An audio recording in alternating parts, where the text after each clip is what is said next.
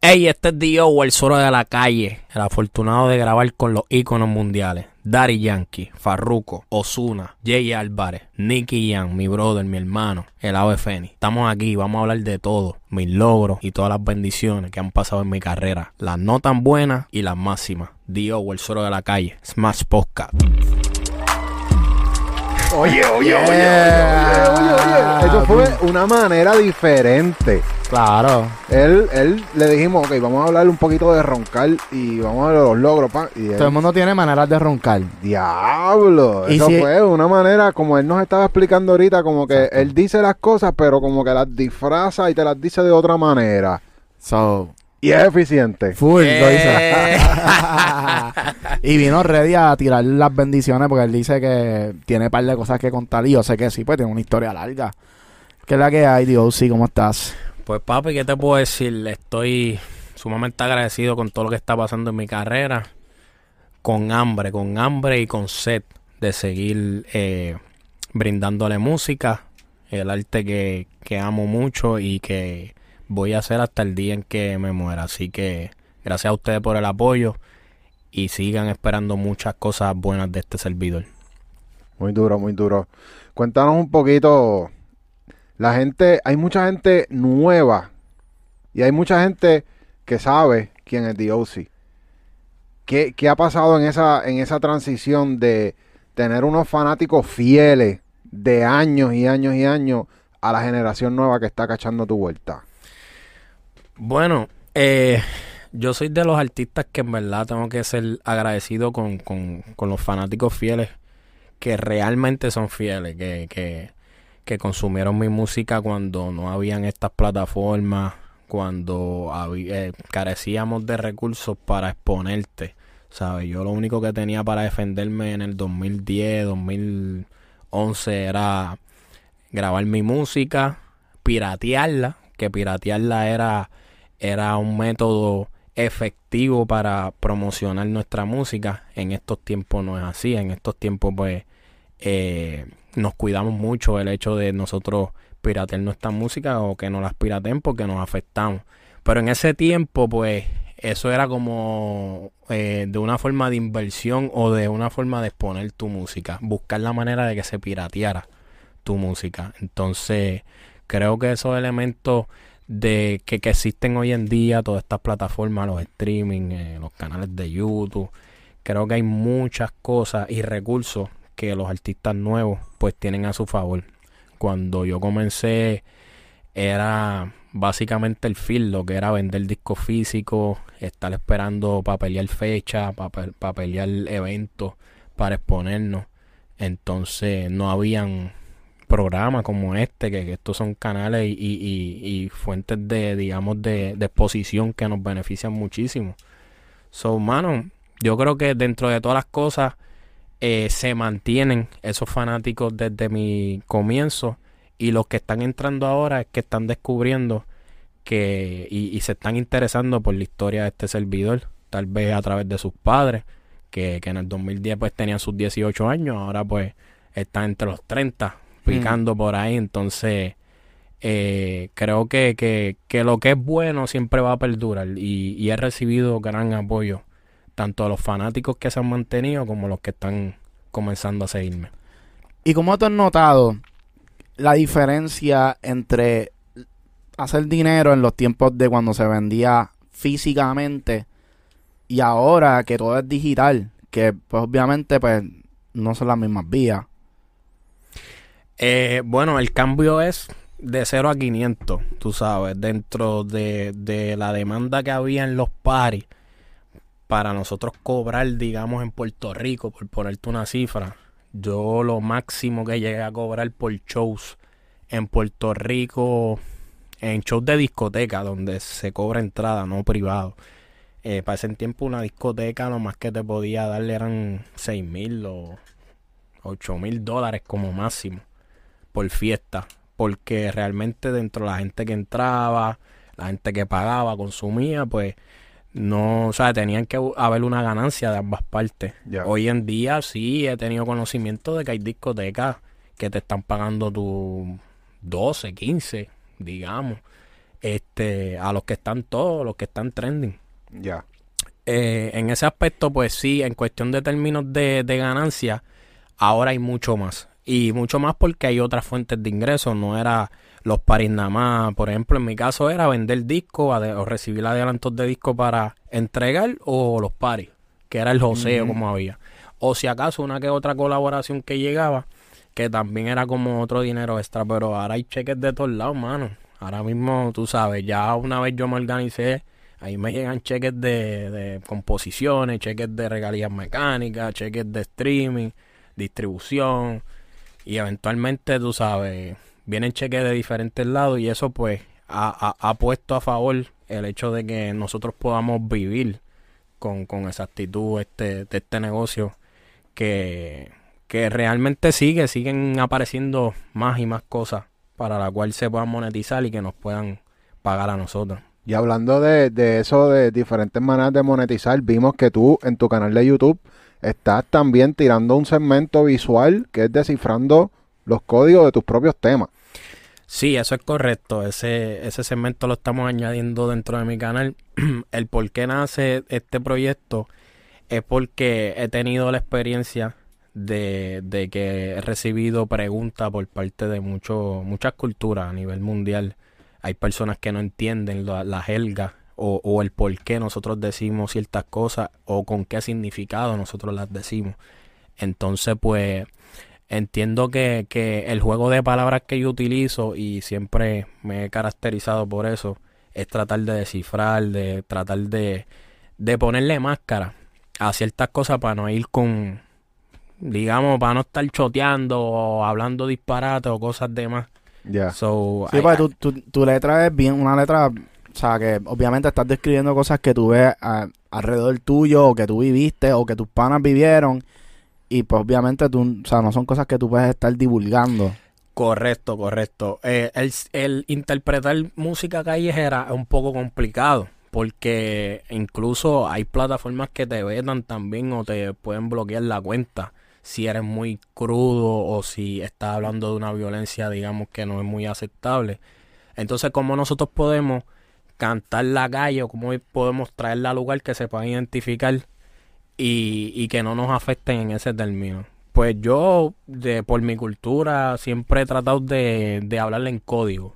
Tú sabes, yo, yo he sabido cómo llamarte la atención de una forma sutil, hermosa, pero te me estoy cagando en tu madre por decirle, ¿me entiendes? Eh, eh, eh, en, un, en un término jocoso.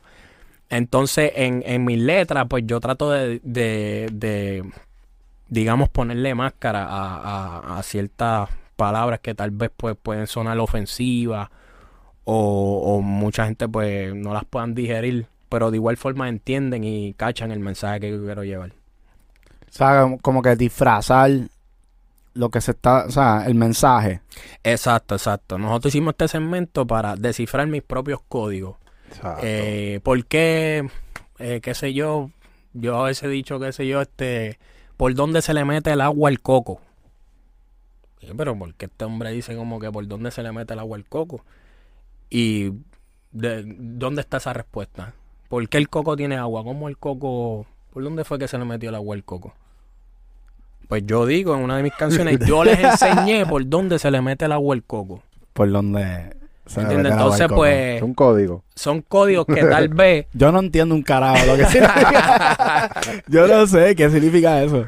Bueno, pero los que son de la calle, pues tal vez... eh, Se identifican. Claro, claro, claro.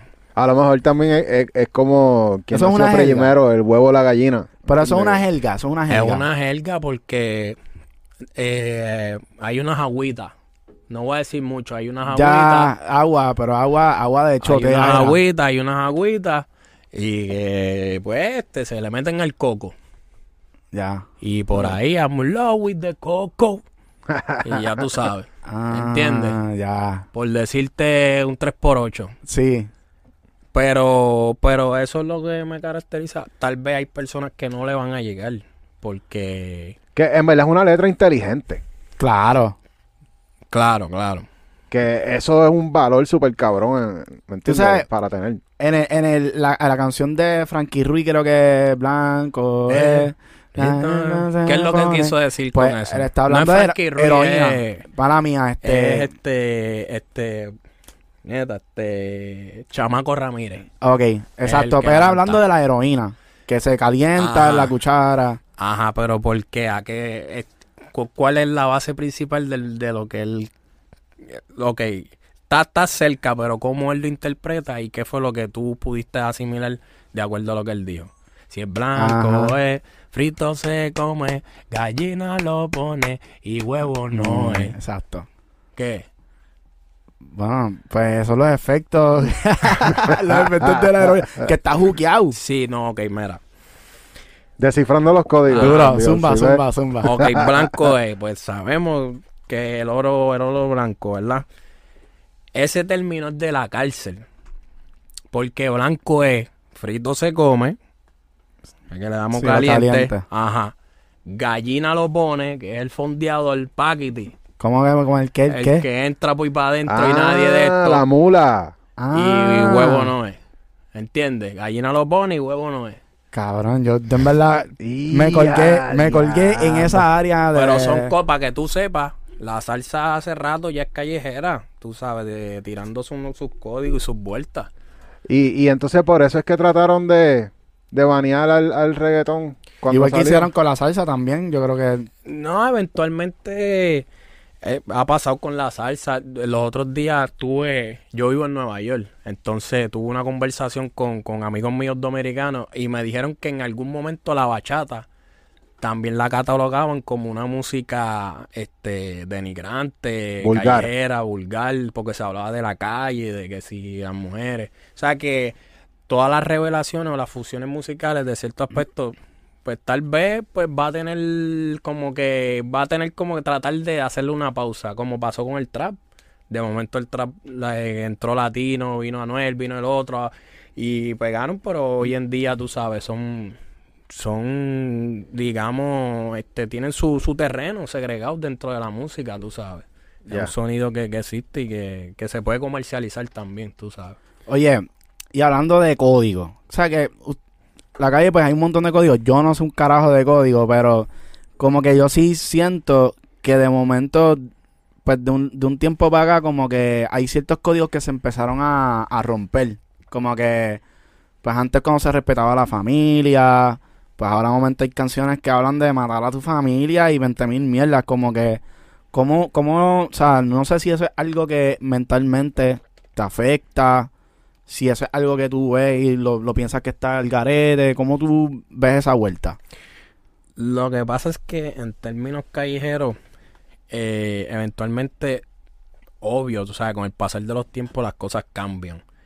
El que es líder es líder, el que es ético nunca va a faltar a esa ética, ni por fuerza de grupo, ni por posición, ni por querer este convencer a los que están a tu alrededor. El que es ético es ético y siempre lo va a llevar hasta la tumba. Sí, eh, tengo que decirte que hay, en estos tiempos han faltado a la ética, eh, pero esto se ve en todo, tú sabes, no tiene que ser en la calle. Hay muchas cosas que están, que tal vez hace 10 años o 15 años no eran todo, no, no, no se aceptaban, por decirlo así. Pero, mano, aquel que, que quiera cantar en la calle y que quiera redactar en la calle, pues tienen que entender que cada cosa que tú dispares o cada cosa que tú escribas y tú la quieres poner, pues tiene que asumir el feedback que vas a recibir con ese mensaje. Exacto. Te puede, te puede salir el tiro por la culata, o la gente pues se puede ofender, o tal vez falta la credibilidad, ¿me entiendes? No, no la lleves como esto. Hay que saber cómo manejarte en ese aspecto. Esto es una esquina que sí la calle te apoya, pero a la hora de escupirte, pues te puede escupir con cualquier falla que tú tomes, tú sabes. Ya. So, hay que ser cuidadoso con eso. Full. Y nos enteramos que tú te produces tú mismo, te grabas, te haces videos, tú mismo editas. Es como que, wow, ¿cómo? Yo soy un showman, papi. Yo lo que no se lo pregunto y lo trato de hacer. Yo odio que me digan que no lo puedo hacer. Odio depender. Hacho, no puedo estar, yo quiero hacer mis vueltas a la hora que yo quiera. Y si lo quiero para ahora, y si no puede, pues está bien tranquilo, dime cómo hay que, hacerlo y pues dale, yo lo hago. Entonces, pues, por tener esa visión, pues sí, estudié ingeniería de sonido. Eh, para el tiempo mío que yo estudié, yo estudié en el CAT en Bayamón. Estudié con John Martino, con DJ Electric. Eh, yo me graduaba y iba entrando Super J, High Flow. Eh, MJ también era un artista para ese tiempo, para el 2008, 2010, por ahí, que fue de los primeros que colaboró con los americanos. Hoy en día creo que es ingeniero acústico. Pero sí, este, aprendí mucho, me certifiqué, monté mi estudio, empecé a grabar a los mismos del barrio. Yo soy del barrio Ingenio en Tuabaja.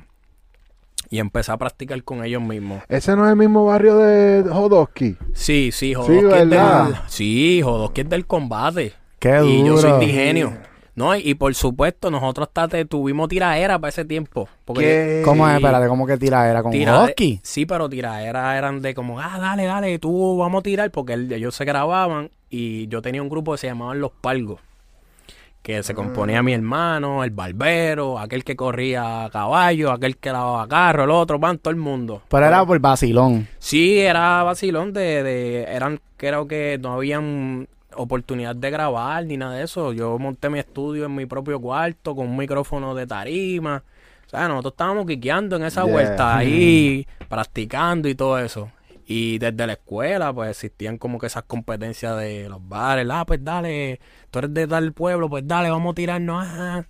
Y así fue que yo empecé, se- me crié como tal. Yo antes de lanzar discos o canciones era más de tarima, estar en tarima. Si nos grabamos las canciones, las copiábamos en CD, las tirábamos en la misma AI y, o en la calle, en el barrio, qué sé yo. Y eventualmente pues es que vino a formalizarse como tal lo que la, la música. Pero sí estudié, empecé a practicar con los mismos del barrio, creé el grupo de los palgos y los palgos llegamos a hacer cositas súper duras. Nosotros hicimos colaboraciones con Ñengo, con Farruko, con Psycho, que en paz descanse. Nosotros Ajá. hicimos Ready para Morir en, en aquella época, 2008, 2009. Y pues ya el grupo eventualmente se desprendió y forjé mi carrera con, con el productor que estaba en ese momento actual, Ajá. este Boss, que es mi mano derecha, el que se ha mantenido conmigo en mi carrera. Entonces, nada, eventualmente con todo lo que aprendí, pues empecé a trabajar en mis proyectos. Yo dije, no, mira, vamos para encima, vamos a crear el proyecto, vamos a ver qué, qué nos sale y empezamos a trabajar, trabajamos él, y yo, él haciendo los ritmos, yo grabándome y colectamos uno que otras colaboraciones hasta que eventualmente tocamos puertas y las oportunidades cayeron. So, ¿tú, de- tú te describirías como un artista independiente y por lo que veo si- siempre has sido independiente. Sí, sí, no, no, no. Yo soy corporación independiente, Susaba. Es que lo que pasa es que eh, yo soy una persona que, de la forma en que yo trabajo, yo trabajo a través de un concepto. Yo, pues, me agendo con mi equipo y digo, pues, mira, si este año vamos a hacer dos discos y vamos a tirar sencillo, pues estos dos discos se van a llamar de esta forma y los vamos a trabajar de esta forma. Entonces, lo que yo recolecto son ritmos, que es lo que no hago. Yo no hago ritmos. Pero fuera de ahí yo obtengo el ritmo y yo me encargo de todo lo demás, la producción. Y obviamente cuando ya lo tenga desarrollado, pues ahí nos vamos a un quality control todos y entre el productor que hizo el ritmo, lo que yo tengo, ajustamos ciertas cosas y así mismo lo entregamos, tú sabes. So, ¿Tú prefieres montar tú solo con el ritmo ya hecho? Porque me acostumbré, me acostumbré, pero es a lo que yo saque algo. Cuando yo saque algo, pues entonces nos vamos al quality y ahí entre todos, ah, pues mira, quítale esto, aquello y lo otro. Pero normalmente todos mis temas han sido así, incluso los que son colaborativos, ya yo voy con, con el proyecto ya montado y ellos se incorporan y eso. Es la forma en que yo, yo he trabajado mis temas como tal. Sí, sí, que a ti te gusta tomarte tu tiempo, analizar bien cada exacto. línea. Sí, la musa mía es como que solo. Como que.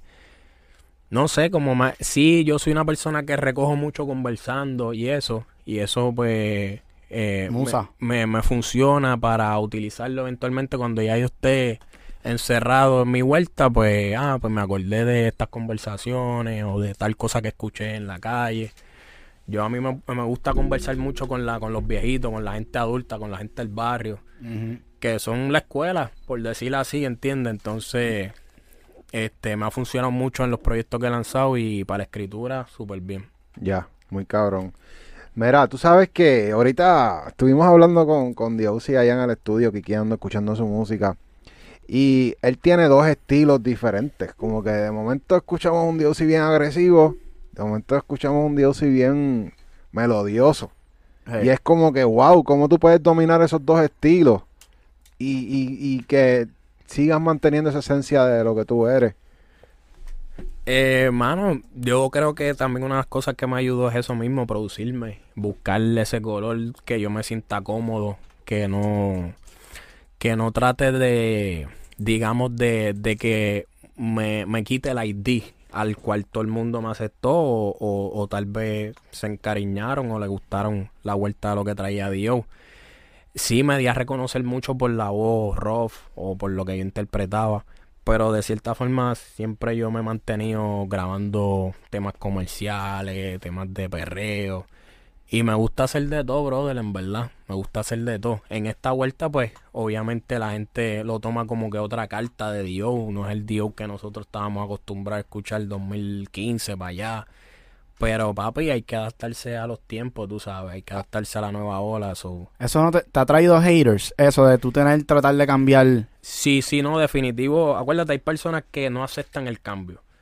Entonces, sí, sí, pero, este, a veces los cambios tienen un efecto positivo porque hoy en día yo tengo un tema con Nicky, hermano.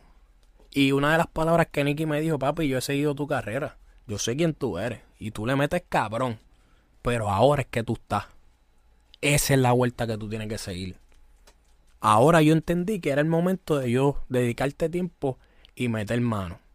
Sigue por ahí, que estás duro. Vas por ahí.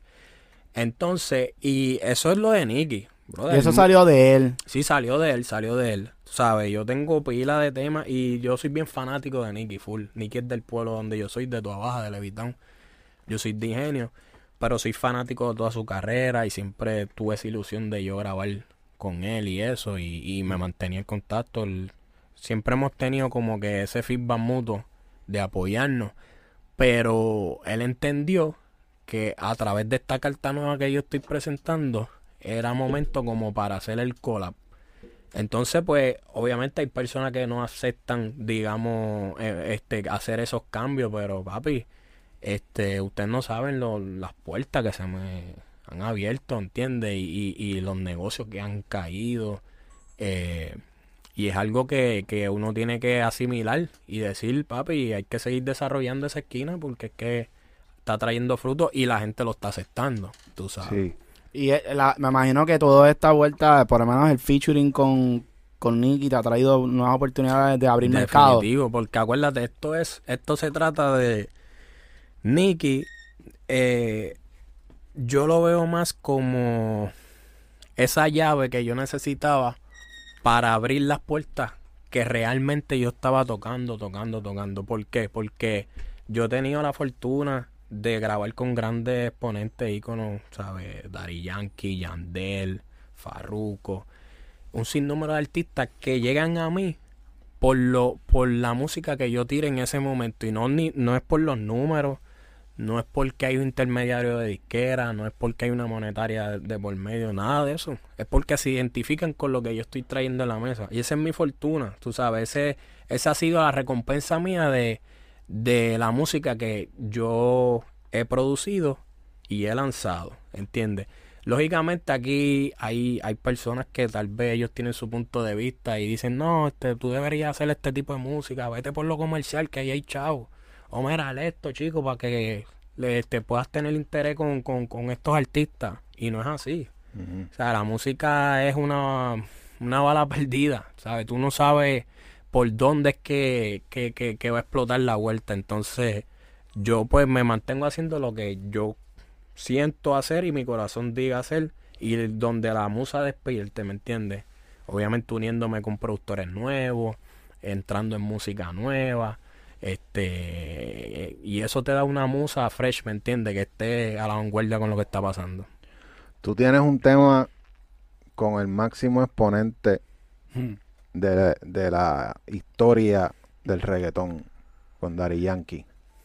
Raymond Ayala, papi, y en verdad, esa es la bendición más grande que yo me voy a llevar a la tumba, tú sabes. Yo sé que hay muchos, muchos artistas o talentos nuevos que crecen con la ilusión de ser como él o que por lo menos tener la fortuna de encerrarse en un estudio.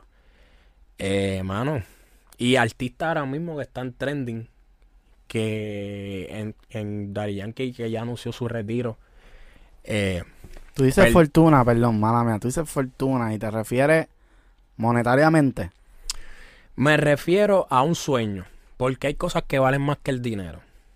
Y créeme, tener, tener una sesión de grabación con Raymond Ayala es la mejor inversión que vas a tener en tu vida. Hay cosas que valen más que el dinero. Y hay jugadas en este negocio que no puedes pensar en los presidentes muertos. O sea, no, hablando yo en código. no puedes pensar en el dinero, dinero. Porque hay cosas que, que tal vez tú sientes que estás perdiendo, pero eventualmente a largo plazo ganaste. Y el hecho de yo colaborar con Yankee es una de ellas. Hoy en día, papi, eso está en récord, eso está documentado. ¿Quién tú eres, Dios? Métete a YouTube. Cuando veas que yo tengo un tema con Daddy Yankee, tú vas a decir, si el máximo líder sacó de su tiempo, grabó con Dio, salió en la producción de Dio, hizo un video con Dio, es porque el respeto está. Y yo velo más por el respeto que por la fama. Eso es legit. Espérate. Right. El dedo estaba tan- eh, eh, mi dedo no quería moverse y yo estaba neta. Me quedo en shock. Neta. Cabrón. Eso es lesson. Life lesson. ¿Cómo, ¿Cómo fue ese joseo? ¿Cómo, ¿Cómo pasó esa...? El de Yankee. Pues mira, en ese entonces Dio había, ok, yo había sacado Torre de Control y estaba produciendo eh, El Suero de la Calle, que ahí es donde yo cojo ese seudónimo que me lo pone la calle, la calle misma es la que este me bautiza como El Suero de la Calle. Estoy recolectando temas, entonces empecé a janguear en el, allá en, en el estudio Yankee. Para ese entonces estaban produciendo Musicólogo Jiménez, estaba Benny Benny en las composiciones y todo lo demás. Y yo hice buena amistad con Benny. Y Benny me hizo la invitación, me dice, mira, cho, dale para acá, brother, que para el estudio Yankee, vamos a janguear a ver qué pasa y toda la vuelta. Entonces, pues yo fui preparado, yo fui con mis temas, con, mi, con mis cositas. Y yo no estaba trending, ¿sabes? Dio era Dio, pero estaba, estaba cogiendo fuerza lo que era el movimiento de Freestyle Manía. En Ese Ok. tiempo estaba entrando Pucho, este, el Zika, y estaban, papi, rompiendo sólido en, en ese tiempo. So, em- conocí a Raymond a través de, de Benny. Nos conocimos el primer día, este, eh, mano, él quiqueó conmigo y qué sé yo. Después yo me encerré en el estudio, él hizo su vuelta. El siguiente día seguí jangueando y todo lo demás. Hasta que nos conocimos mutuamente, le presenté par de temas. Y entonces, dentro de esos temas, ahí le presento ese. ¿Qué, de qué año fue esto? Discúlpame. 2015. 2015. Duro. Sí, 2015 fue. A principios del 2015 por ahí. Esa fue la época donde el trap estaba... En ascenso. Sí. Ya estaba ahí a punto de pegarse bien ¿El duro. tra cuándo fue? ¿2016 tra o Sí, 2000? por ahí 2016 yo creo... Fue, pues entonces fue, fue 2015 o 2014. Por ahí. Por ahí porque el trap todavía no. No había azotado. No, no, no, no, no. No, estaba entrando lo que era lo de Freestyle Manía, después la época de lo que es Pucho, el Zika, Sí, de sí. Paul Mayre, y por ahí entonces que cayó lo de lo del trap. Ok. 2016. Sí, que para esa época era que estaba Musicólogo Jiménez bien Sí, encendido, haciendo ¿verdad? los, los, los EPs de ellos, Sí, que eran los los, Edition. los Edition, exacto, exacto. Entonces, pues, mano, el hombre escuchó el tema, le encantó, se identificó. Y volvemos al mismo, al mismo tema que pusimos cuando comenzamos, que, que tipos como este, ¿sabe? Leyenda. El hecho de decir, no, papi, vamos a grabar. Vamos a hacerlo, vamos a hacerlo porque el tema yo sé que me identifico y quiero montarme. O sea, no lo vio desde el punto de vista de que, ah, me voy a buscar un negocio. Ah. No te estaban exigiendo ni video, ni... No, papi, es que eso nunca se habló. Yo lo que quería era, el- yo decía, papi, ya con grabarle era suficiente. pero lógicamente él, como todo artista, quiere, quiere cuidarse y quiere, quiere saber cómo se va a manejar el tema. Entonces, en esa parte, pues sí, mi equipo y nosotros mismos, pues siempre hemos sido, tú sabes, bien, bien respetuosos en, en ese término. Y, y nada, nosotros de perspectiva lo que teníamos era que nosotros estábamos trabajando un disco, se llamaba El Sur a la Calle. Entonces lo queríamos incorporar en la producción. Y, mano, él dijo, no, tranquilo, habla con mi equipo, cuadramos la vuelta y le damos. Pero si quieres te pones para el video. Y yo, ¿cómo? Ah, Espera, espera, espera, espera. O sea, tú estabas trabajando tu, tu, un EP, ¿era un EP o era disco disco? No, el disco, el disco. ¿Cuántos temas habían? Eh, ya yo iba por el tema 13 en ese momento. So, Yankee dice, sí, voy a entrar al disco en tu mente. ¿Tú no habías considerado que ese iba a ser tu single para promocionar el disco? Eh, sí, pero habían otras formas de cómo mercadearnos en ese momento. ¿Por qué? Porque no podíamos...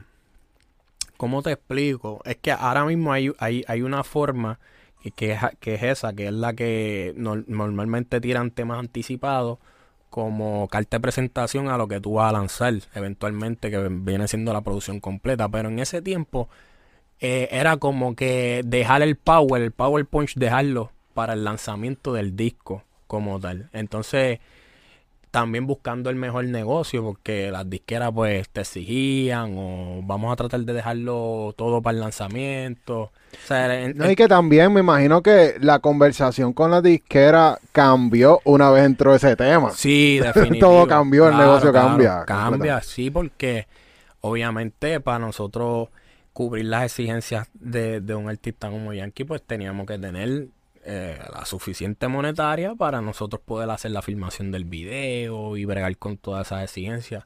Y en, ese, en, en ese momento yo no podía solo, entonces ten- tenía ¿Cuánto, le que pi- te- ¿Cuánto pidió Yankee en video? O sea, porque yo sé que estos cabrones, los grandes, todos ellos exigen monetariamente como que papi tienen que hacer 50 mil en video tanto en promo o sea es- eso fue una exigencia que te dieron o en verdad te jugaron ahí Eh, más bien que la exigencia en términos de número es más el tratamiento. Cómo va a ser el video y cómo es el concepto, quién va a ser el director. En ese entonces yo subcontraté a Javi Ferrer, que Ferrer pues le había hecho ya videos a Yankee, ya tenían como esa comunicación entre ellos. Duro. Pero Ferrer hicimos buena amistad también, se involucró en el proyecto y me trató como, como decir de la casa, tú sabes. Eh, eh, en términos de números, él le envió el tratamiento a Yankee, Yankee lo, lo aprobó.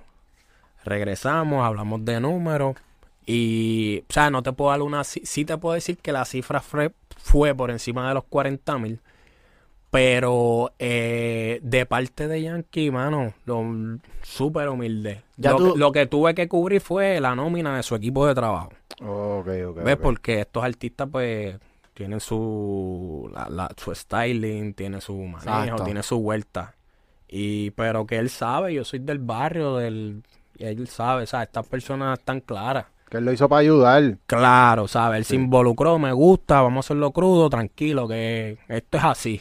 Tú sabes, fluyó, no, no, no se puso en esa vuelta de que no, mira, que no, que tanto, porque yo soy fulano. No, no. Yankee, papi, yo he conocido personas íconas y son, papi, lo- las personas más humildes y sencillas que tú puedas conocer. Wow. y tú te ma- o sea tú tú o sea esto ya tú estabas acostumbrado a ese tipo de budget o esto fue para ti diablo tengo que gastar tanto Eh, sí, al principio, pues eh, sentía que estaba logrando el sueño, pero habían cosas que me, o tú, ¿cómo te digo? Tenía obstáculos, porque no, no podía como corresponder, eh, digamos, el hecho de que si hay, me haya ayudado y haya estado dentro de un tema conmigo, entonces no tenía como, cómo respaldarle eso, ¿me entiendes? Entonces, pero ahí vienen los negocios de las disqueras. O sea, ahí donde tú pues tienes que hacer la sociedad con ellos. Y pues, y el Boyes viene a través de ellos, cubrimos todo. Entonces, el proyecto pues puede salir, pero ya es en acuerdo a través de una distribución o una disquera. te clavaron en ese, en Sí, ese negocio Sí, sí. Definitivo, sí, pero valió la pena Claro, claro, eso es lo que te digo. A veces hay que perder para ganar. Entonces, a principio sí, al principio de si tú desconoces y, y pues no estás bien, no tienes compañeros que hayan pasado, digamos, todo eso, eh, esas lagunas, que te asesoren, pues obviamente vas a perder. Y hay veces Te que hasta a- pueden asesorarte, pero no es lo, el, el ego que uno tiene y el miedo por perder una oportunidad. A veces uno dice, fuck it, yo, yo tengo que arriesgarme porque tú puedes tener una persona que te dice, mira, eso no es un buen negocio, a lo mejor tú le haces caso y pierdes el negocio. No, y no sale. El proyecto, por decirte así, puede pasar de que, porque muchos artistas, por lo menos Yankee no, porque Yankee lo ha dicho públicamente, él es jefe, él es dueño, él no es exclusivo de nadie, él es, él, él es el que hace el negocio. Pero hay muchos que sí, este, son de los top, pero son exclusivos de disquera. Entonces a veces tú no tienes ni, tú no peleas con ellos, ellos montan el tema, grabamos, hacemos todo, firman hasta los splits, pero el release quien lo da y lo autoriza es la disquera que, que lo tiene exclusivo. Entonces tienes que pelear con ellos, con los abogados, exigirle, exigirle, incluso hasta ellos te ponen en un patín de que, ¿sabes qué, papi? Eh, como eres artista exclusivo mío, yo quiero un 50. Si no, no sale. La disquera. Y la disquera. Entonces tú llamas, coño, brother, llama a Hacho, papi, no 50 puedo de hacer nada. máster. Sí, no, pues ponerte un ejemplo y pasa. Que... O sea, Sí. sin, bueno, es que obviamente, o sea, hay que también verlo de una manera que, que ellos generan dinero. Claro, papi, porque si te, te dimos un adelanto de 50 millones, por ponerte un ejemplo, papi, hay que buscar de dónde sacártelo, ¿entiendes? Ya. Entonces, hay temas que yo tengo guardados que están esperando un, Un release. cabrón release, papi. y no es culpa del artista. Yo no puedo, yo no puedo cogerla con, con, con el colaborador que está conmigo porque todo eso fue genuino, vamos a hacerlo.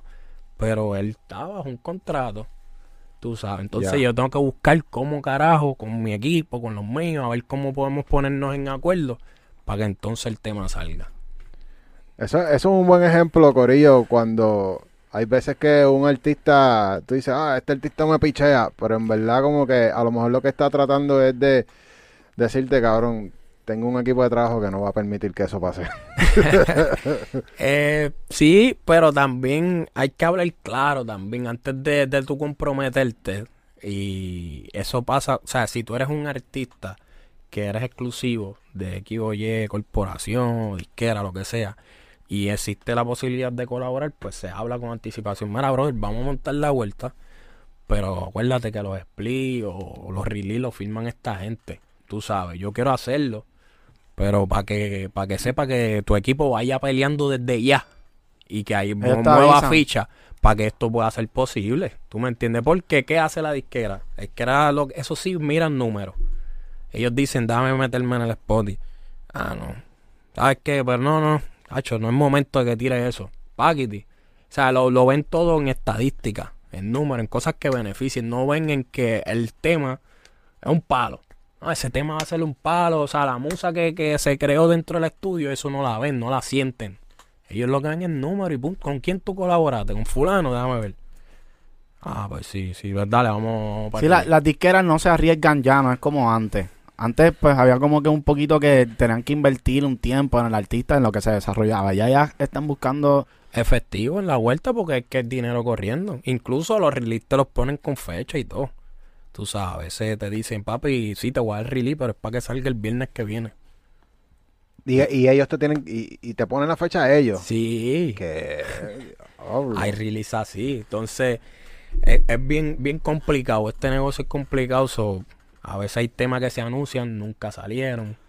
Este, o, o vueltas que tal vez eh, es como te digo, a veces tienes que ceder.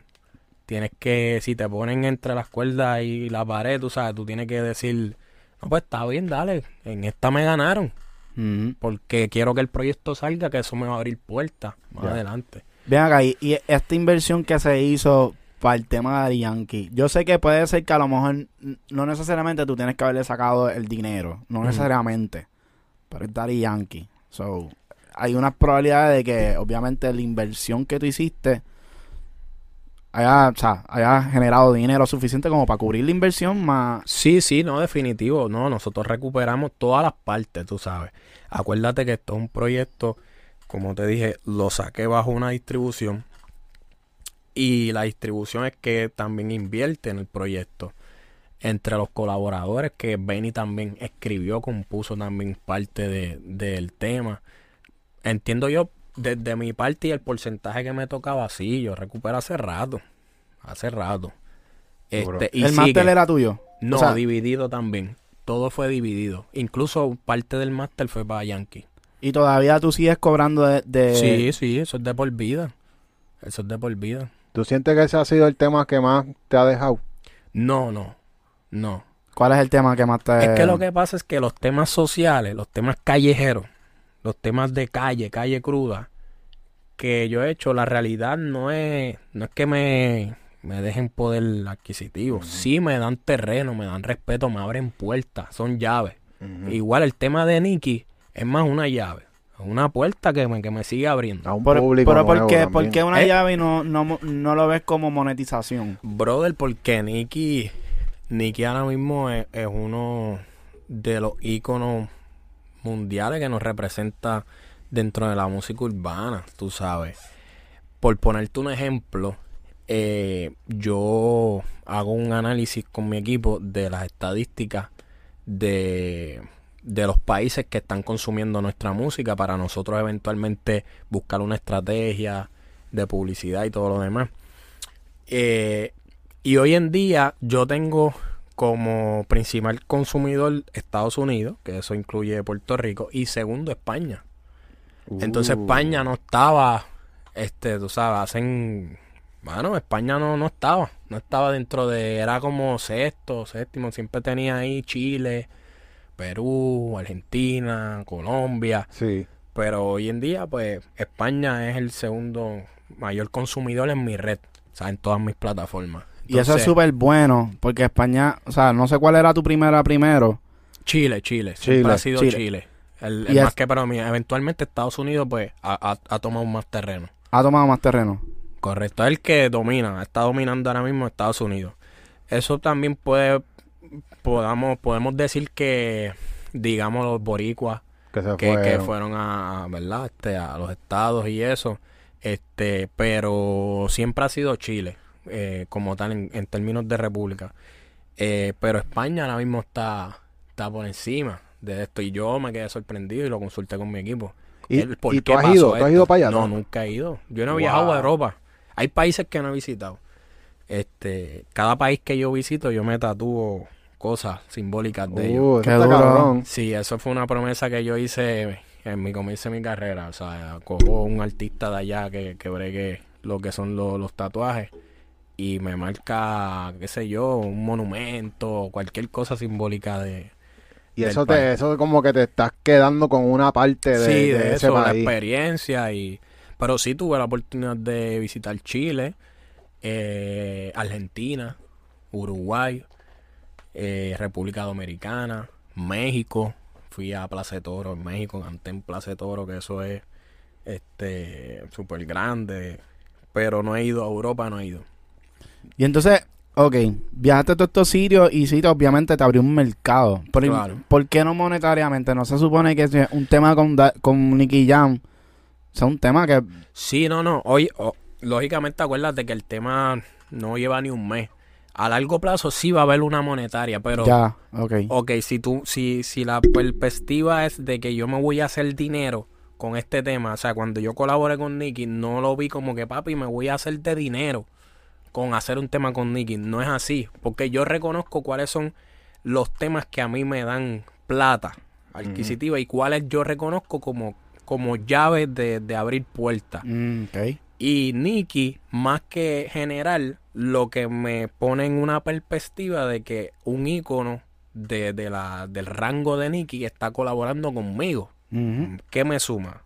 Obviamente, mi, el efecto fue positivo en todas mis redes. Yo estaba en, en digamos, 650 mil seguidores. Hoy en día estoy ahí los 700. Ya, eso es un montón.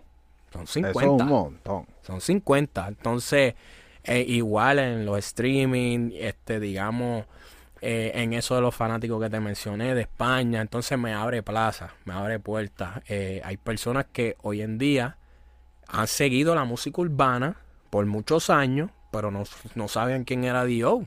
no saben quién es Dio. Y entran, digamos, a mi canal de YouTube y dicen, wow, pero este hombre tiene tema con, con Daddy Yankee. Ven acá, este tipo Ah, hizo sí. Si tu marido no te quiere con Osuna. Eh, a diablo, este donde te pillemos con, con, con Farruko. Diablo, salió en el concierto de Yandel. ¿Y cómo es posible que este tipo? Ya. Entonces, todos estos pilares han colaborado conmigo de cierta forma por la música, porque le he representado de que se puedan identificar con lo que yo traigo en la mesa. No en términos de números, Ya. ni de disquera de por medio, ni de plata, ni de fulano que conoce, no, no. Esto genuinamente, lo que yo he traído a la mesa, pues lo han aceptado y quisieron ser partícipes. Tú sabes que eso me gusta que lo digas porque la perspectiva ahora mismo de, de los artistas que ya llevan más tiempo es que, bueno, si no, más, si no es negocio, pues no lo hacen. Exacto. Y Exacto. contigo se toman ese atrevimiento de como que vamos a todas. Eh, So, es más acerca de tu talento. Claro, claro. eh, y, y creo que, que pone a pensar a las personas que entran en el negocio a, a, a verlo de otra forma. Tú sabes, no podemos, no podemos como que encasillar todo a que tiene que ser en esa dirección. Por ponerte un ejemplo, se ha visto en estos últimos días Bad Bunny. Hizo un concierto y lo que trepó fueron chamacos nuevos. Este, él no está en esa vuelta de que quién es el, este, el más, aquel, el grande, aquel, lo otro. Él quiere grabar con él, pues vamos a grabar con él. No le importa. Ya, Porque es música. Aquí lo que se está haciendo es música. ya. Y tú no puedes subestimar ni un talento nuevo o alguien que en algún momento de su vida hizo música, tal vez tuvo su pausa o tal vez dejó de hacer música. Tú no sabes si de momento va, volvió de nuevo. ¿Tú me entiendes? Nicky es un ejemplo de eso. Sí. Nicky, el ave fénix, ¿sabes? Él tuvo y, lo- y él lo dijo y lo, o sea, eso se mostró en su película, en su, en su serie Sí. eh, que mano, aquí es hacer música, es hacer música y esto, esto es impredecible, tú sabes. Ahí los que mandan son el público y si la música se identifican y la hacen de ellos, tu vida puede cambiar. Es súper importante que tengas temas con Yankee, con Nicky, con Yandel. Súper. Cabrón, literalmente, o sea, tú estás como dándole una fuerza a tu marca. Cada vez que tú tienes, que tú, tú acumulas Exacto. a un artista elite en tu catálogo, Exacto. uno, building a catalog, que pasó para un publisher y buscar deals te Definitivo. va a ayudar. Definitivo. Dos, la fanaticada, van a buscar cred. música. Sí, eso es street credit, exacto. Street Definitivo. Vas a ir por ahí, papi, ya, ya para ti, para buscar temas con otros y colaborar con otras personas es un poco más fácil. Definitivo. Papi, y, y llegaste al punto clave. Si vamos a hablar de dinero, yo mañana me siento con mi equipo y digo, mira, ¿sabes qué? Vamos a buscar un deal, un negocio del publishing mío. ¿Qué catálogo tengo ahí de respaldo? Si vamos a hablar de nombre, ya bien, tiren. Y vamos a hablar de millones. Porque por menos que eso, yo conozco colegas que le han dado unos buenos adelantos ahora, pero dejaron de ser dueños de esos, de esos catálogos. ¿Me sigue? Entonces, yo no lo veo así.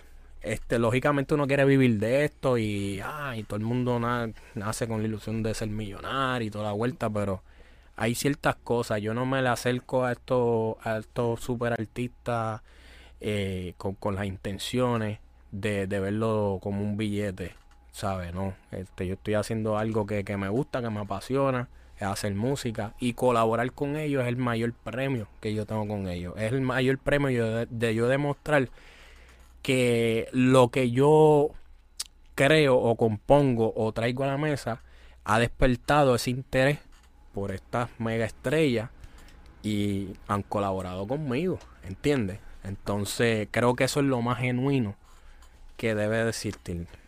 Ahí, ahí demuestra mucho que tú trabajas tu, tu salud mental. Como que tú estás enfocado en lograr cosas y no importa los tropiezos que uno tenga en la carrera, vas a seguir para adelante. ¿Cómo tú, tú bregas esa salud? ¿Cómo, qué, qué tú haces para ayudarte de- dentro de, de, de esta carrera que es tan difícil de tener temas con Yankee, tener temas con los famosos y, y ¿me entiendes? Querer llegar a ese nivel.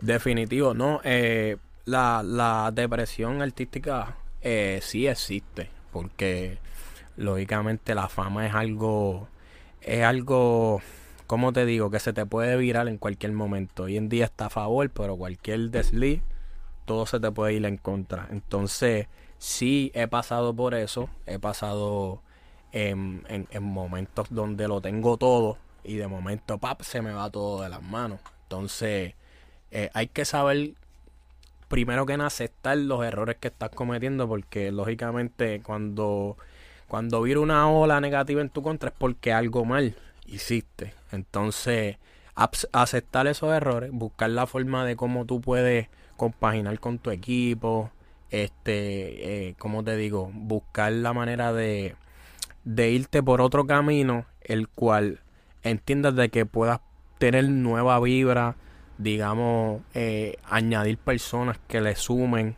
este, en términos de, de tu carrera y, y, que puedan desarrollarte a ti. En mi caso, que me funcionó?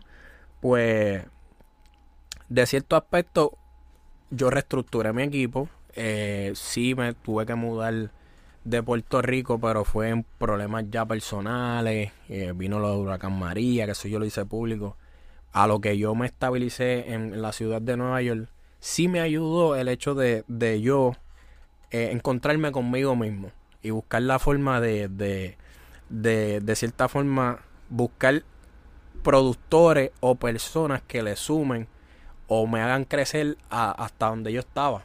Entonces, eh, mano, yo creo que, que, que, que esa, esa, es una de las cosas a la cual uno tiene que separarse, tú sabes, no, no se puede quedar en esa burbuja. Hay personas que tal vez están a tu lado y están todo el tiempo ahí aplaudiéndote y diciéndote, papi, sí, rompite, rompite.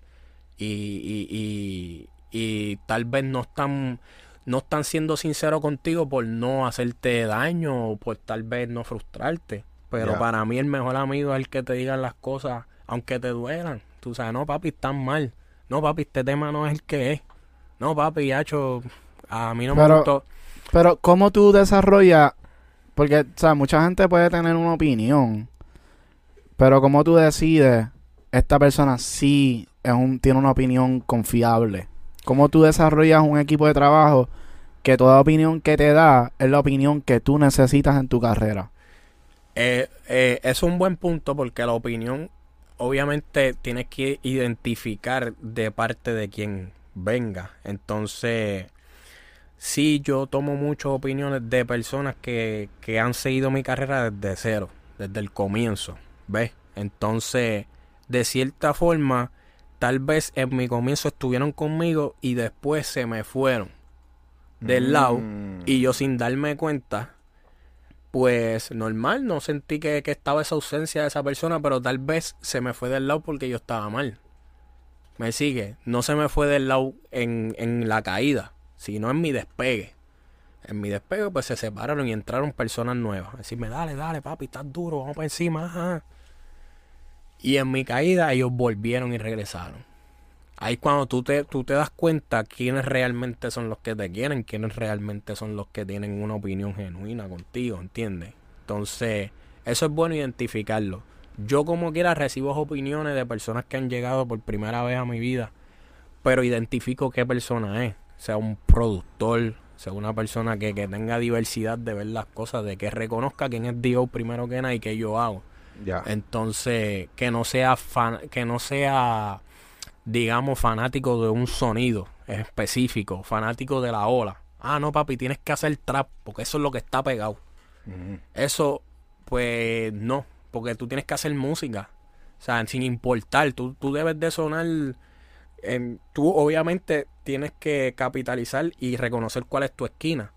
Pero tú creas música, no te casilles algo porque esa es la ola vamos a hacer música, si hay que hacer algo comercial, lo hacemos, pero lo hacemos bien, que seamos efectivos en esa vuelta. Si vamos a hacer maleanteo, pues lo hacemos. Si vamos a hacer lo que sea, brother, merengue, lo que sea, porque es que la música es así, tú me entiendes. So, las opiniones, obviamente, sí, he aprendido a recibirlas de, de, de, de personas que yo sé que, que me puedan sumar, porque eso, eso me ayuda muchísimo el hecho de escuchar. Y de personas que ya han pasado por eso tanto Nicky y Yankee, ellos mandan muchos consejos. Entonces, en esa parte, eh, siempre he, he- he sido esponja en ese término de, de recibir, pero sí he recibido críticas, opiniones negativas.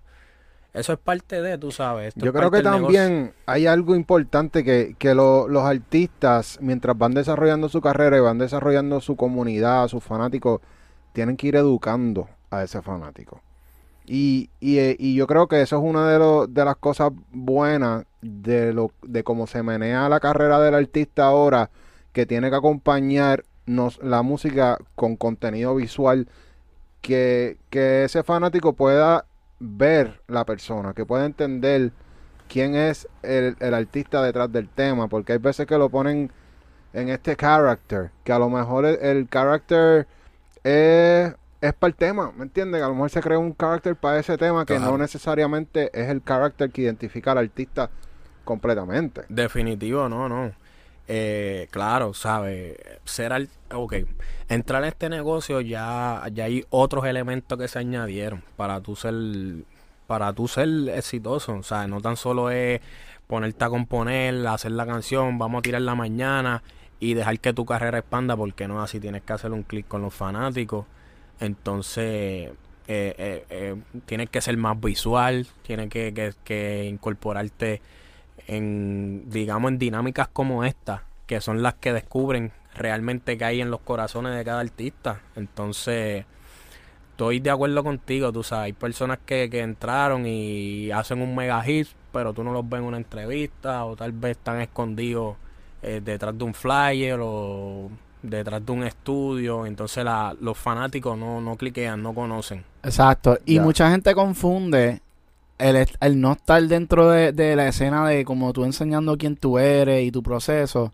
Lo confunden en que, ah, no, yo no soy un guillao. Yo quiero que la gente me conozca por mi música. Que la música hable por, por mí solo. Y esos son comentarios que, que son bien típicos. Claro, claro. Tú, ¿Cómo tú lo ves y qué consejo tú le darías a esa persona que obviamente tiene ese, ese pensamiento? Eh, eh, utilizan ese término de escudo, brother, porque tal vez no, no, no saben cómo reaccionar a una entrevista o, o, pues tal, tal vez no, no saben cómo fluir dentro de preguntas que tal vez se sientan incómodos. Entiendo de que hay artistas, porque lo hay, hay artistas que son unos duros en, en estudio, papi, y te cogen el estudio y te lo parten en canto, pero en tarima es otro cantar. O hay quienes están duros en tarima y en el estudio no te montan un hit, ¿me entiendes? Hay quienes también son buenos comunicadores, son personas que, que, que tienen el poder de convencimiento, se expresan súper cabrón este, en los podcasts, entrevistas y conocen del negocio, pero tal vez su música no ha trascendido, ¿sabes? Hay diversidad, tú sabes. Eh, lo que sí es que mientras más abierto tú seas, más, más, digamos, más comunicativo sea, más clic tú hagas con los fanáticos, obviamente vas a tener más efecto a tu favor. Porque si tu música es buena y los fanáticos son fanáticos de tu personalidad, son fanáticos de cómo tú te vistes, son fanáticos como tú te expresas, papi, ya te convierte en una influencia, tú sabes. Full, espérate, tiempo. Pa. Tarde pero seguro. ¡Eh! Espérate. Diablo. Eso lo ganó. Se lo ganó. Ya. Conversación muy cabrona estamos teniendo con Dios. Sí. Ven acá, Diosy, tú que llevas una carrera súper dura, o sea, que has tenido por mucho tiempo, has tenido como que pues, una buena carrera, o sea, ya es larga. Eh, ¿Tú consideras que un artista necesita un manager? Es definitivo, definitivo. Eh, el manejador, hermano, representa el 50% de, de tu carrera. Definitivo. Ah, yo soy una persona, yo soy un pulpo. A mí me gusta estar en todo. Yo corro como, como equipo, corro en todos los departamentos, en el área de, digamos, creativa, en los lanzamientos. Yo tengo diferentes grupos. El grupo de distribución, el grupo creativo, el grupo de los flyers, el grupo de los videos, el grupo de la producción, porque me gusta estar siempre eh, ahí observando qué es lo que hay. Pero he sabido de soltar rienda y, confiar en mi equipo, que son los que están ahí en, a la vanguardia conmigo y, y saben lo que, me, lo que me gusta y lo que no. Entonces el manejo es fundamental. El manejo te puede sumar tu carrera o restar, porque hay cosas que pueden estar pasando que no te das cuenta. Por ejemplo, eh, pueden llamar al booking tuyo. Mira, sí, para Dios, sí. Este, sí, ¿para dónde? Hacho, para acá, por Orlando. Este, ¿cuánto es? Pues papi, Dios cuesta 25 mil pesos y 15 pasajes. Coño, pero... Pues está bien, yo llego a los 25, pero los pasajes, puedo sacarte más que el de Dios primera clase y el del manejo y los demás. No, no, papi, yo quiero todo primera clase. Si no, el pari no va. Hmm. Ya, pues está bien. Pues coño, ayúdame en las dietas. No, papi, las dietas son 200 el día. Todo el mundo. Entonces, en esa, en esa, en ese careo, eso es dándote un ejemplo. ¿sabes? Pueden Sí, pasar en que es una- cosas. Que es una situación in- incómoda para un artista a veces, porque, o sea, literalmente tú eres el producto. Claro, ¿no? Y él te está vendiendo, él te quiere... Y eso es bueno, porque él es el que está velando por tus intereses. Pero tal vez por tú ser... a tal vez no ser muy flexible y poner la cosa un poco pareja para que, este, como te digo, se, se dé posible, vengas a un evento, una, col- una colaboración o cualquier negocio, este, no ocurre, no pasa. Y tal vez ese promotor que tuvo esa conversación con el manejo, pues ya se llevó una mala impresión, hacho, esa gente dio un verdad, no. Y no van a contar contigo. Y eso, eso afecta. Y en vez de hacer un party y cobrar, ahora no hacen nada. Exacto, por un detalle, por un mínimo de cosas. Entonces, eso ha pasado. Eh, el manejo, sí, hay que tener esa confianza. O sea, tienes que sentirte. Eh, mano, es el 50%, tú sabes, es tu pareja en esta vuelta. Entonces, después que tú tengas buena comunicación con él, lógicamente, pues tienen que estar a la par con todo lo que está pasando en el feed. Mira, me a mi equipo, por ejemplo, mira, llamó fulano, un reporte diario de lo que se hizo. Este, ¿qué hice, qué hice, que por parte de mí y por parte de ellos? ¿Qué hicieron? Ah, pues mira, sí, llamó fulano, hicimos esto, aquello, lo otro, ok. Ah, pues, ¿qué te dijo fulano? Esto, así. Ah, pues nítido, hacho, eso está bien.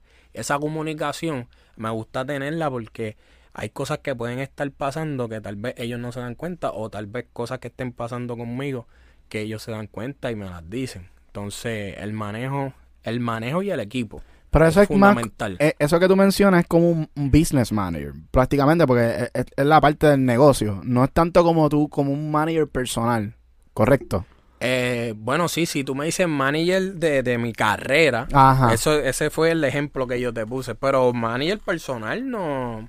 Yo me manejo yo mismo, no sé en qué terminó. Ve, eso es lo que... te- ese, no, ahí, está, en- ahí entramos. Porque, nada, la cosa es que tuvimos otro podcast con Alexiomar, que es un, es un abogado que, pues, él, él está haciendo su vuelta de, de orientar y eso. Duro, duro. Y él Sí, menciona- sé quién es de los espejuelos, ¿verdad? Sí, Sí, lo sigo, lo sigo. Sí, súper duro. Y él menciona lo de que no necesariamente tú, por ser artista, necesitas un manager. Yo, pues, obviamente, pienso que hay ciertos momentos donde ya como tú como artista, pues, necesitas dedicar tu tiempo a ciertas cosas y necesitas como asignar, como tú dices, porque ya tú, ya tú estás con la mente de empresario. Claro. tú eres claro. un CEO y estás pensando en como que ya yo tengo que delegar ciertas cosas para yo poder concentrarme en otras áreas.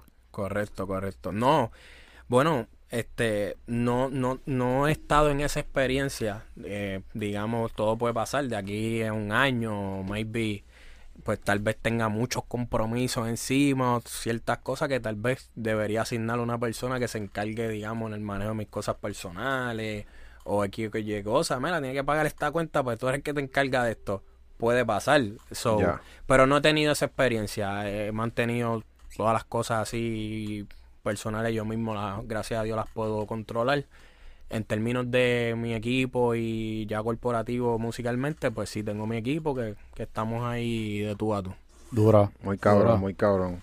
Hacho, estas conversaciones a mí me gustan porque Sí. No, son, son temas medio como que controversiales, diría yo, en Claro, dentro de la claro. industria. Mucha gente piensa que, que un artista tiene que ser la persona que está dentro del estudio, tú te dedicas a hacer música, tú no puedes hacer más nada, tú tienes que enfocarte en eso y que se encarguen los demás de que, ah, hacer negocio para distribución, hacer el negocio Sí. para los demás. Y lo hay, lo hay. Este, pero yo, mano, no nací para eso, bro. De verdad, de corazón. No sé si, si, si mi manera de pensar me ha afectado, pero soy una persona que quiero estar ahí presente. Tú sabes, Eh, yo te dejo hacer tu trabajo. Pero me gustaría, eh, antes de que tú te reúnas, tener una breve conversación para saber a qué te va a enfrentar y yo saber cómo tú vas a responder, ¿me entiendes? Es algo mío personal. Entonces, pero sí estoy de acuerdo, hay personas que, papi, son talentosos aquí encima del skateboard o grabando. Ah, no, fulano es el que me consigue el negocio. Pero tú no sabes cómo carajo él consigo la vuelta o qué es lo que hay, ¿me entiendes? Entonces, eh, ahí yo no, no estoy para esa- Yo estoy para estar ahí sentadito en la mesa redonda y escuchar, aunque no hable, pero por lo menos escuchar. Duro. Duro. Son códigos, corillo, de una persona que ya tiene una carrera exitosa y respetable, en ¿verdad? ¿Me Gracias, entiendes? gracias. No, y que también he hecho contratos buenos y contratos malos, tú sabes. Sí. Que, que la experiencia por esa parte. ¿Cuál tú dirías que fue como que tu peor contrato, así como que algún punto que diga, diablo, me clavaron en este punto? Es que, papi, en el arranque, en el arranque siempre va a pasar. Eh, sí, mis primeros contratos no debía hacerlo, definitivo. Este. Pero, mano, ¿Piensas que, que fue muy anticipado? Como que, sí, que debiste haber esperado. Lo que pasa es que en, en términos económicos te ves en la obligación de tú aceptarla, ¿verdad? En la situación que tú te ves económica en ese momento, esa es una. Eh, y que como tú estás seguro de ti de que vas a seguir entregando tanta y tanta música, que tienes esa música encendida, tú dices, ah, eso yo lo saldo en menos nada. Y eso pasa. Pero hoy en día, pues lo pienso mucho más. He sido un poquito más este selectivo a la hora de yo entregar un proyecto o de lanzar música. Poniendo el ejemplo al principio de que antes pues éramos locos con piratear y tirar todos los viernes una canción. Hoy en día no se puede hacer eso porque yo estoy de campaña, digamos, del de Nicky y lo que lleva son tres weekends. En, en otros tiempos, no, papi, hay que soltarla ya esta semana, pero pones en competencia o, o tal vez afecta la campaña que está teniendo todo este lanzamiento. Entonces no puedes como que competir contigo mismo en ese aspecto. Eh, pero sí, definitivo, yo pues fallé en el, en el hecho de analizar las cosas, tomar esas, esas decisiones. eh, y son decisiones que, que no hay vuelta atrás, tú sabes. Lo que tú vendes ya está vendido y tienes que comprarlo si lo quieres para atrás y no te lo van a vender al costo que tú lo vendiste. Entonces, hermano, el mejor consejo que le puedo dar a los talentos nuevos que se asesoren bien, tú sabes, dentro de su equipo. Eso sí, dejarle, eh, yo digo que zapatero a su zapato, tú sabes, un abogado. Un abogado que son especialistas en esta vuelta, que te hablan las cosas ahí en blanco y negro. No, no, no que te pongan a pensar por ti, sino que te, te, te den esa transparencia de tú decir a lo que te vas a enfrentar.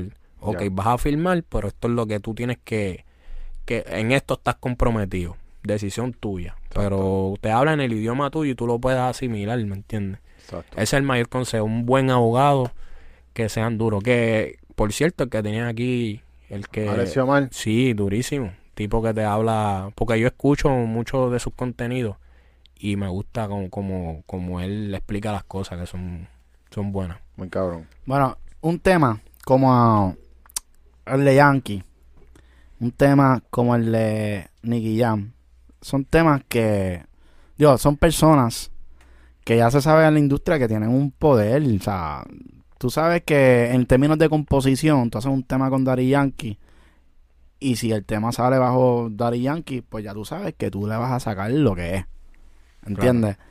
Eh, cuando tú vas a hacer negociaciones eh, ya en, en composición, no estamos hablando del máster, ya el máster es una, una vuelta, ¿verdad? Ahora en la composición. Ajá.